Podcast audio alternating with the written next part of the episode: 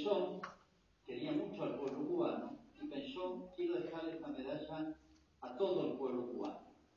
Él no era cristiano, no era católico, y creo que no era ni creyente. Entonces dice, ¿cómo hago? ¿Dónde la dejo? Y fue y lo dejó en el santuario de la Virgen de la Caridad, que es como Guadalupe en México. ¿eh? ¿Por qué? Porque dejándoselo al santuario de la Virgen se lo dejaba a todo Cuba. No lo hizo como creyente, sino que lo hizo realista. Aquí está como todo Presente, como está la familia presente en el corazón del padre y de la madre, casi diría más de la madre. Este gesto de Hemingway es interesante porque está eh, visto de afuera, ¿eh? lo hizo por piedad a la Santísima Virgen. Bueno, voy a poner otro ejemplo de muchos años después y argentino-uruguayo. Acá eh, había en Argentina una escuadra de caballos criollos muy buena. Hizo una serie de espectáculos en Mendoza, se llamaba Argentina Mendoza, algunos lo recordarán, lo más grande que se ha hecho en la historia argentina, eh, reivindicando el caballo criollo y todos los raperos más tradicionales argentinos. Bueno, y siempre el espectáculo era precedido por la entrada de la Virgen de Luján. Esto me lo contó el mismo. Le pidieron el espectáculo en Uruguay organizado por el gobierno, Montevideo, y eso por supuesto se hacía en estadio porque eso convocaba 30, 40, 50 mil personas, como en Mendoza, o en Buenos Aires, donde lo hicieron. Y en Uruguay el gobierno le dijo, Uruguay tiene una tradición muy anticlerical, anticristiana, ¿no? Le dijeron, el espectáculo de los caballos sí, pero que no entre la Virgen. El dueño de los caballos, el que hacía el contrato, ¿Qué hubiera su buen negocio? Dijo no. O es todo junto. El espectáculo va precedido por la Virgen. Y después la Virgen se le pone un lugar presidiendo todo el desarrollo del espectáculo. Bueno, tironearon hasta que al final dijeron, bueno, está bien. Y él me decía, yo le quería, y le quería a los uruguayos, que quiero demostrarle que nuestro pueblo, argentino y uruguayo, porque es patrono de Uruguay, tiene en el fondo del alma su amor a la Virgen, como los a Guadalupe y los cubanos a la caridad. Bueno, se hizo el espectáculo, este, bastante escéptico los organizadores, bueno, ¿qué pasa? Apenas entró la imagen de la Virgen sola, este, acompañada por dos, dos, eh, hermosos caballos criollos montados, todo el, todo el estadio enorme, se puso de pie y aplaudió y con los pañuelos saludaba, no sé cuánto. Y después me decían los mismos organizadores, que comentaba este hombre, se convencieron de que en el fondo del alma no se olvidan de su madre, ¿eh? por más que por ahí hagan gestos que son, no condice con eso, pero nuestro, nuestra parte, nuestra vecina, que un día fue también parte nuestra, quiere a la Virgen. ¿eh? Bueno, son dos ejemplos muy distantes, muy distintos, pero revelan la misma idea de fondo. Donde hay fe, está María no puede estar ausente. Donde hay fe en Jesús, ella está. Y donde está ella está Jesús, porque son inseparables. Como es inseparable la madre de Dios. Voy a retomar un poquito lo que comentaba anoche, que la mayoría no estaba, porque es muy importante saber de dónde aprendimos nosotros, este amor de la Virgen. Uno pensará de los evangelios. No, no salió de los evangelios. Les voy a explicar por qué. Los evangelios fueron escritos por lo menos 30 o 40 años después que Jesús hubiera sido. Entre el año 60 y 70 se escribe San Mateo, San Marcos y San Lucas. O sea, Jesús del 33 subió al cielo. Pasaron 30 o 40 años que se escribió el primer evangelio. Y San Juan lo escribió en el año 90 o 100. En otras palabras, hasta el año 60 o 70, no había ninguno de los cuatro evangelios, ni estaba el Nuevo Testamento. Y, cuando se empezaron a escribir los evangelios, Mateo, Marcos y Lucas, no los metieron en las redes y enseguida se enteró todo el mundo. Se escribía a mano, copia a mano, se llevaba bajo el brazo caminando hasta otro pueblo. O sea, hasta el año 100, mucha gente ni se enteró que existían los evangelios. ¿De dónde sacó? ¿De dónde inventó? La iglesia de los apóstoles, la iglesia apostólica que se llama la Iglesia Apostólica se llama a todos los cristianos que fueron formados o educados o evangelizados o por Jesús directamente, porque muchos le conocieron a Jesús, o por los apóstoles que eran un reflejo de la enseñanza de Jesús, al menos después de Pentecostés, que quedaron transformados. A eso se le llama iglesia apostólica, ¿eh? la que fue formada o por Jesús directamente o por los apóstoles esos cristianos o esa etapa, ese momento de la iglesia, que después los apóstoles lo van matando uno por uno. Bueno, donde ellos escriben evangelios, ¿eh? pero, y algunos más cartas, pero todos enseñaron. O sea, la manera de tratar a la Virgen, el lugar que ocupa la Virgen en nuestra vida religiosa, el lugar de María, no lo sacaron de los evangelios, no lo sacaron del Nuevo Testamento, lo sacaron de la vida de la iglesia, de la vida de los apóstoles, de la enseñanza directa de los doce apóstoles. Después vinieron los evangelios que confirmaron. Entonces, cuando San Juan escribe esto, porque lo escribe San Juan, que Jesús le dice: aquí tienes a tu madre. Ah, en el año 100, la segunda generación dirá: ahora entiendo, o mejor dicho, esto confirma lo que me enseñaron los apóstoles, los doce apóstoles. ¿eh? que en San Juan estamos todos. Aquí tienes a tu hijo. Ahí estamos todos en San Juan. Es el único de los apóstoles que estuvo al pie de la cruz. Es como el testamento de. Entonces, ¿de dónde aprendió la iglesia apostólica, que es la que nos fundó? Que es la, es la iglesia modelo, es la iglesia inicial, es la iglesia donde está más viva la enseñanza de Jesús, más fresca, más pura, más total, más químicamente pura, es la iglesia de esos primeros años apostólicos, ahí aprendimos, ahí aprendió la iglesia y de ahí nos transmitió la iglesia el amor a María, inseparable de nuestras vidas. Por eso la que se de esa época, es una oración cortita hermosa. Bajo tu amparo nos acogemos, Santa Madre de Dios.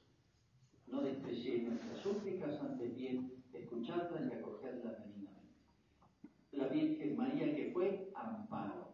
¿eh? No estaba Jesús. Entonces es natural que todos los cristianos se pegaran a María. ¿Quién sabía más de Jesús? ¿Quién había entendido más de Jesús? ¿Quién era más parecida en todo sentido a Jesús? ¿Cuál era la primera discípula de Jesús? ¿Cuál era la mejor cristiana de todos? No era San Pedro, ciertamente, ni San Juan, que estuvo al pie de la cruz, pero lejos, lejos María. Entonces, María fue como la primera catequista, más que los dos apóstoles. Una madre sabe más de su hijo que los discípulos. ¿eh? ¿Cuál fue el primer evangelio antes que se escribiera en un papel? María guardaba estas cosas, dice, meditándolas en su corazón.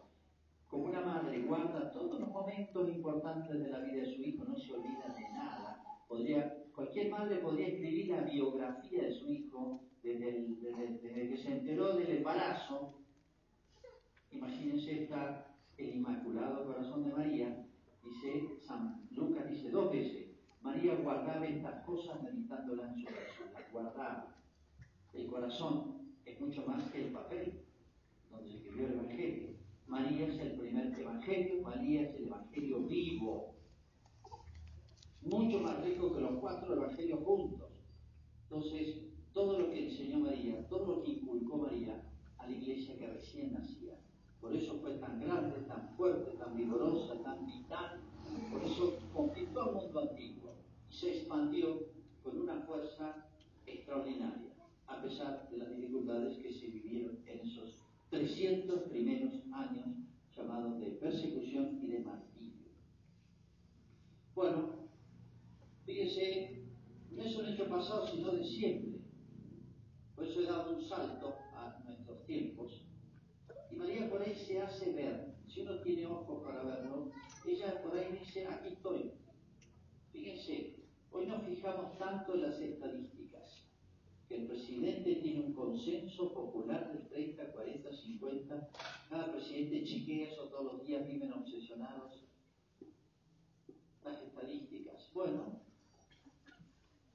en Argentina, en Argentina, nuestra patria, las convocatorias más grandes que se hacen hoy no las hacen ni los equipos de fútbol ni cuando ganan, ni la Libertadores, ni la Superliga, ni nada, sino María. Hoy, en, en, Luján, y otro día, que no sé qué día que se ha fijado donde se hace otra peregrinación grande, se junta alrededor de un millón de personas. ¿Qué equipo de fútbol convoca aunque haya ganado la Supercopa, la Copa del Mundo, convoca un millón de personas. Algunos vienen caminando de 40 o 60 kilómetros Ni un novio camina eso para visitar a su novia. ¿Le pagan algo por ir ahí? ¿Le dan un sándwich, le dan un choripán, la comida? Hay desmanes al llegar allá, rompen todo, hacen manifestaciones, insultan, gritan, piden, presionan, este, carteles. Explíquenme eso humanamente, sociológicamente, psicológicamente. Y digo, Luján, en San Nicolás, entre 200 y 300 mil personas el día de la fiesta de San Nicolás. Pero lo que van en todo el año en México al menos 30 millones de personas van por año al santuario de Guadalupe. Estoy hablando de millones. Díganme quién en el mundo, quién en el mundo hoy convoca esa cantidad de gente, ni llevándolo al colectivo, ni pagándole, ni dándole no de un choripán, sino una parrillada completa. ¿Quién funda? No estoy haciendo una cuestión democrática de mayorías o mayorías. Simplemente tenemos que olfatear y ver y palpar en estos fenómenos sociales algo que hay que saber leer estos acontecimientos. Y es como si la Virgen nos dijera, yo estoy viva, yo estoy aquí presente. Pues ella sigue siendo, en los grandes santuarios, no hay país de América ni del mundo, ¿no? Pero América nos es más cercano, ni provincia donde no haya algún santuario mariano. Y es lugar de gracias, milagros y conversión. Porque la, Virgen hace dos clases de milagros. Milagros físicos, en los santuarios hay cantidades, y milagros morales. Se he contado esto, pero lo voy a contar porque o se han olvidado, o a lo mejor para que no hayan estado, algo muy lindo vinculado a la Virgen de Luján. Por el año 1830, 40, no recuerdo bien por ahí, un sacerdote que era el párroco de Luján, un francés llamado Sartre, va con un grupito de, de personas, eh, algunos soldados, algún delegado del gobierno, un grupito, un puñadito de indios. Acuérdense que está la, Luján está en la zona de fronteras, ¿eh? la zona de frontera y un pueblo. Había entrado Calfucurá con sus famosos araucanos, había ocupado toda la pampa húmeda, el emperador de las Pampas lo llamaban, había logrado por matrimonios con mujeres, se había casado con todas las tribus vecinas para ser pariente y los tenerlos atados, así que había hecho muy político el famoso Calfúcura, terror de las Pampas. Se había instalado en Salinas Grandes, por si no lo ubican es al este de la Pampa, casi pegado a Buenos Aires, ¿eh?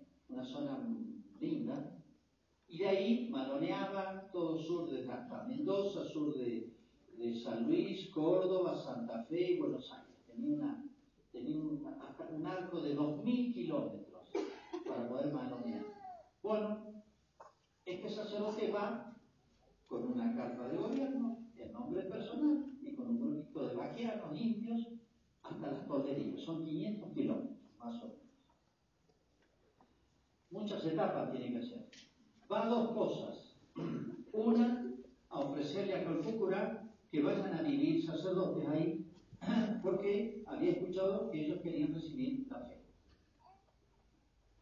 Y en segundo lugar, a rescatar cautivos.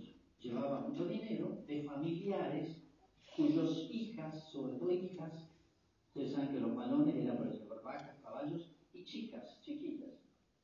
Todas las mujeres les gustaban la rubia, dice a los robaban chicas y bueno, ya se criaban. Y bueno, pudo traer muchas. El 10% de las tolderías ya eran cautivos que habían crecido las tolderías o hijos de cautivos, el 10%. Bueno, va a rescatar cautividad. Imagínense una mamá, le llevaron a una chiquilla a los 5 años, no va a ir a buscarla. Y le habían puesto, los sitios le ponían un precio. Y anda a saber en qué lugar de la, de estaba. Bueno, ahí va el sacerdote con un grupo de gente. En el camino van haciendo muchas paradas, hacen como 100, 200 kilómetros de una parada en un pajonal, porque el camino estaba bastante trazado, según las lagunas de agua dulce. En un pajonal para, y que se encuentran dos gauchos matreros, al estilo Cruz y Fierro, ¿eh? Fierro y Cruz. Vivían ahí, imagínense dos hombres en medio de ese desierto, probablemente matreros, era porque duermen en las matas, en la, la pega, eso significa. Probablemente con algún delito, escapándole a la justicia, delito verdadero no, pero vivían ahí en esas soledades. Bueno, llegan y acampan. Estos dos gauchos, probablemente mestizos también, no sé, no conocemos los nombres, lo invitan al sacerdote a que duerma en una especie de casucha que habían hecho con cuatro palos, un techo de cuero del animal y paja. Así que bueno, el hotel no era cinco estrellas, pero le ofrecieron eso. Bueno, que duerma ahí, el sacerdote le acepta. El atardecer va ahí y uno de los dos hombres dice que agarra una guitarra vieja ya desarmada y empieza a cantar unas coplas muy lindas a un cuadro de la Virgen de Luján que tenía ahí todo humeado, porque prendía un candil con de potro, como ustedes saben, se hacía, bueno, es la única luminaria que tenía. Dice, a la luz del candil, el hombre en un poste que tenía ahí en el rancho, este, le cantaba a la Virgen. Entonces dice, qué lindo que le canta, ¿por qué le canta a la Virgen? Dice, yo todas las noches antes de es mi manera de rezar, así le canto a la Virgen, Que si no fuera por ella, nuestros huesos de los dos ya estarían blanqueando en la paz. Dos hombres rudos, no sé si decir en términos salvajes, criaban ahí en el campo, imagínense lo que era ya medio embrutecido por la vida, pobrecito, y llevaban la soledad total, que escuela, ni escuela, ni nada. Y fíjense en el corazón de esos hombres tan toscos y duros, había ese rasgo de ternura de un hijo con su madre. ¿eh? Le cantaba con esa guitarra, a esa imagen humeada y con esa guitarra desarmada, le cantaba la Virgen antes de dormirse. Esto lo cuenta el padre en el viaje. Bueno, milagro morales. Pero bueno, el viaje sigue y llegan a las tolderías. Y hace contacto con Calcuculá y toda la cúpula y bueno, un alboroto de agua. Muy desconfiado los obviamente. Resulta que, ¿qué, ocurre? Al sacerdote primero le roban la mitad de las cosas en el camino cuando van llegando a los tolderías. Pero una tragedia más grande los machis, o sea, los adivinos, los grupos de ellos, dicen, esta gente viene a sembrar peste para que muramos todos nosotros. Así que hacen un parlamento, como hacían ellos, y deciden que hay que, es verdad lo que dicen los adivinos, y hay que lanzarlos. Así que hay que liquidar toda la delegación. El cura escucha esto, bueno, ya no liquidan a todos. Y él hace una promesa a la Virgen de Lucas dice, si me salgo de esta, primero, le voy a construir un templo gigantesco, que es la basílica que ustedes ven. La hizo ese padre, no alcanzó a terminar. Pero es la promesa. Cuando vean la basílica, nació esa promesa ya en la Pampa. cuando tenía pena de muerte. Segundo, que escribir la historia de la Virgen de Bueno, hizo su promesa, lo tenía metido en una tontería, a todo el grupo, lo iban a lanzar, ya estaba decidido, el Parlamento decidió lanzarlos.